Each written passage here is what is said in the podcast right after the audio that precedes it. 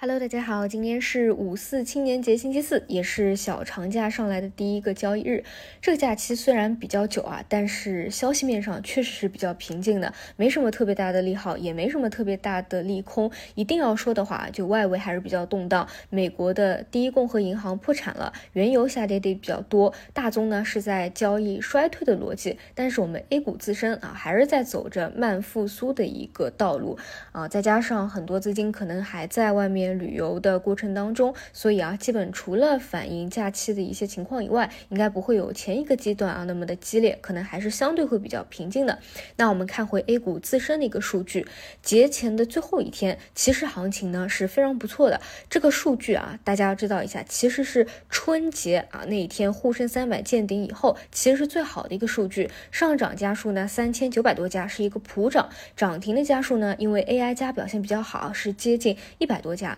但是，是不是记得在这之前的那一段时间，那几天好像市场又像是一个小型的股灾，对吧？AI 也出现过强势股的补跌啊，之前比较活跃的芯片半导体，甚至是连续下跌了一段时间。没错啊，这个阶段呢，就是有一点暴涨暴跌，量化助涨啊，所以就是特别要注意的，就是千万不要追涨杀跌，你反过来追跌杀涨啊，在主线环境当中，相对呢还是比较好的一个思路。那这里呢，还是分成两板块来。来说，如果说你是看短线的啊，那么现在你又得考虑，在一个阳线的大涨以后啊，指数如果不是反转而是反弹的话，可能又接近一个小周期的相对的一个上沿，后面呢还是会有二次下探啊或者二次回踩确认的一个动作的啊，就记住千万不要追涨杀跌，包括 AI 方向也是。星期五早晨时候我就给大家讲过，如果你们看人工智能这个板块指数啊，它其实是已经回调到了第一波。的那个箱体位置的下沿，所以反而呢，它是一个偏左侧。但是因为现在啊，真的就是量化助长，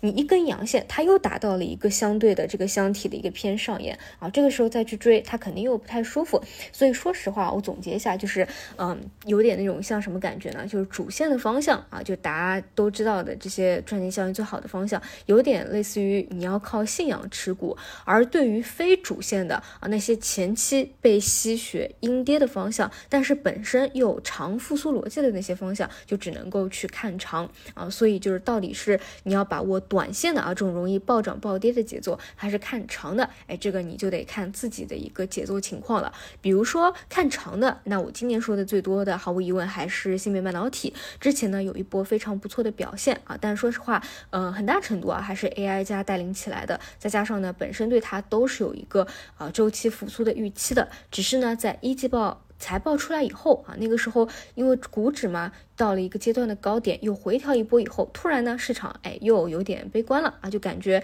这个见底的预期啊，要从二季度延展到三季度。但就像我说的，哎，你二季度也好，三季度也好，本身就是我们从最早的开时候开始说看长做长的一个思路嘛，不是二季度反转，那就是三季度，大不了最晚最晚就是四季度。你到了二季度还得预期你后面有一个周期见底啊，所以这一块，如果你真的是看长的一个思路啊，其实是没有必要太过焦虑的，而且呢，整个。板块啊，就从板块指数或者 ETF 来看，大概率呢是不会再回到之前的那个低点的。这个月呢，催化的事件也会比较多，所以呢，经过一波调整以后，其实还是多看看机会啊，多看长吧。当然，在这个当中各个环节，它一定是有一个先后顺序的。比如说像存储芯片这种，已经是非常名牌的啊，然后这种呢，就可能会见底的比较早期一些啊，但其他的方向可能就会会稍微的啊，再往后面去推迟一下。那包括。像 Chiplet 这种啊，其实。呃，回调的比较充分的啊，都是可以去看一看的。这种是偏看长的一个思路。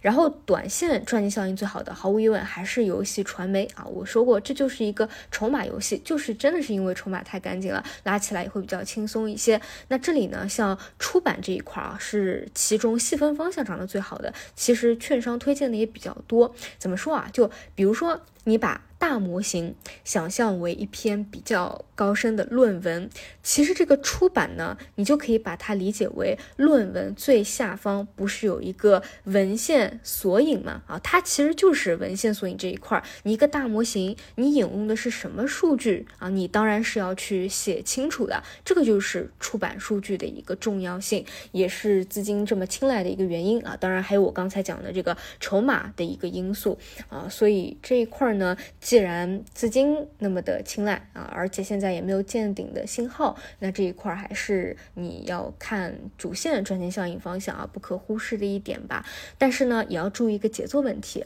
啊，比如星期五传媒游戏已经是大涨了，那理论上来说呢，像这个短期的一个龙头啊，这个。长江传媒集合竞价就应该是比较大单的一字，但如果说它都没有大单的一字啊，或者甚至什么都是平盘的这种让你都能买得进的这种状态，其实反而呢说明短期是会比较弱的啊。这种偏后排的其实反而是一个短期，如果你要做 T 的一个减仓点，后面再把它捞回来啊，去做一个 T，尤其是在没有利润垫的时候是需要这么去做一下的啊，这也是一个参考。但如果说哎非常的强势啊，可能你手里有核心的，还是可以去拿一。拿吧，这个还得看大家利润店啊或者选股的一个情况。总之来说呢，游戏传媒啊，就是无论是短期业绩的落实也好，还是资金的一个追捧度也好，确实短期还是最强的。呃，就是要注意一下大涨的一个次日啊，更多是去看我说的哎这种急不急预期，要不要去减仓再回捞做 T 的这样一个思路啊去做了。嗯，应该短期还没有结束啊。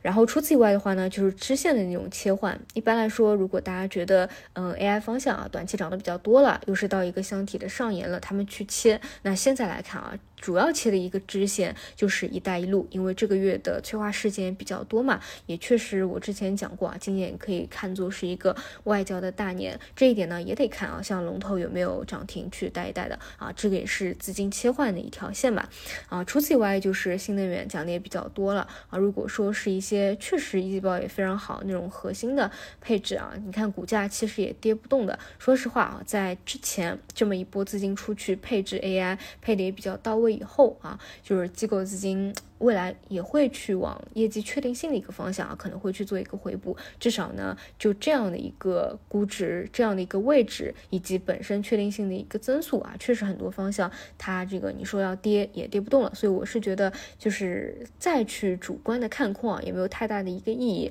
啊。但就是呢，还是得有一个选股的思路。就比如说你，我就举例像电池吧，啊，就已经不是过去几年，就是你蹭一下你都能涨起来那。一个时间段了，嗯，除去像宁德时代这种真正的这个大牌啊，再去看真的意义不大啊，所以追求弹性的还是得多去看以前的啊那些新技术的一些方向啊。当然，现在市场的风格偏好和主线都不在这一块儿，所以呢。呃，偏看长的啊，就以大资金的配置为主；偏看短的，就是以观察为主。什么时候风风格再转到转化到这边了，哎，或者说未来增量资金入场了啊，那你再去介入，我觉得时间上应该也是来得及的。然后这里呢有一个消息啊，就是大家讨论的比较多，就是特斯拉突然涨价了，因为大家对它的预期都是继续降价。以前也讲过，如果它真的想降价，它绝对是可以再降的。那我也看了一下市场上的一些舆论啊。其实大家普遍会认为这一次的涨价是没有持续性的，或者说是是想 test 测试一下。如果说未来销量跟不上的话，可能还是会再进行一轮下降的。那这一轮涨价呢，无论是测试价格啊，对销量的影响也好，还是对股价的维护也好啊，可能它只是一个短期的行为啊。再加上我们可以看到一季报的这个特斯拉的毛利率啊，其实还是比较低的啊，是低于百分之二十这样的一个比较平常的一个数额吧。啊，所以这个也不用过多的去解读啊。这个如果你要看往往常看的。话还是要去稳一稳啊，再去看一看的，后面还有可能再去降价的。另外啊，市场也会普遍觉得今年呢，也就可以看汽车偏后排的一个出清了。那在这个残酷的浪潮当中啊，出清以后还能够活下来的啊，那未来就能够有立足之地了。那对于这些公司来说啊，相对股价要调整一波，也在一个相对的低点，那可能大资金呢也会陆续做一个配置。当然啊，追求的也绝对不是什么几年前的一个当时的一个五倍十倍的一个弹性了，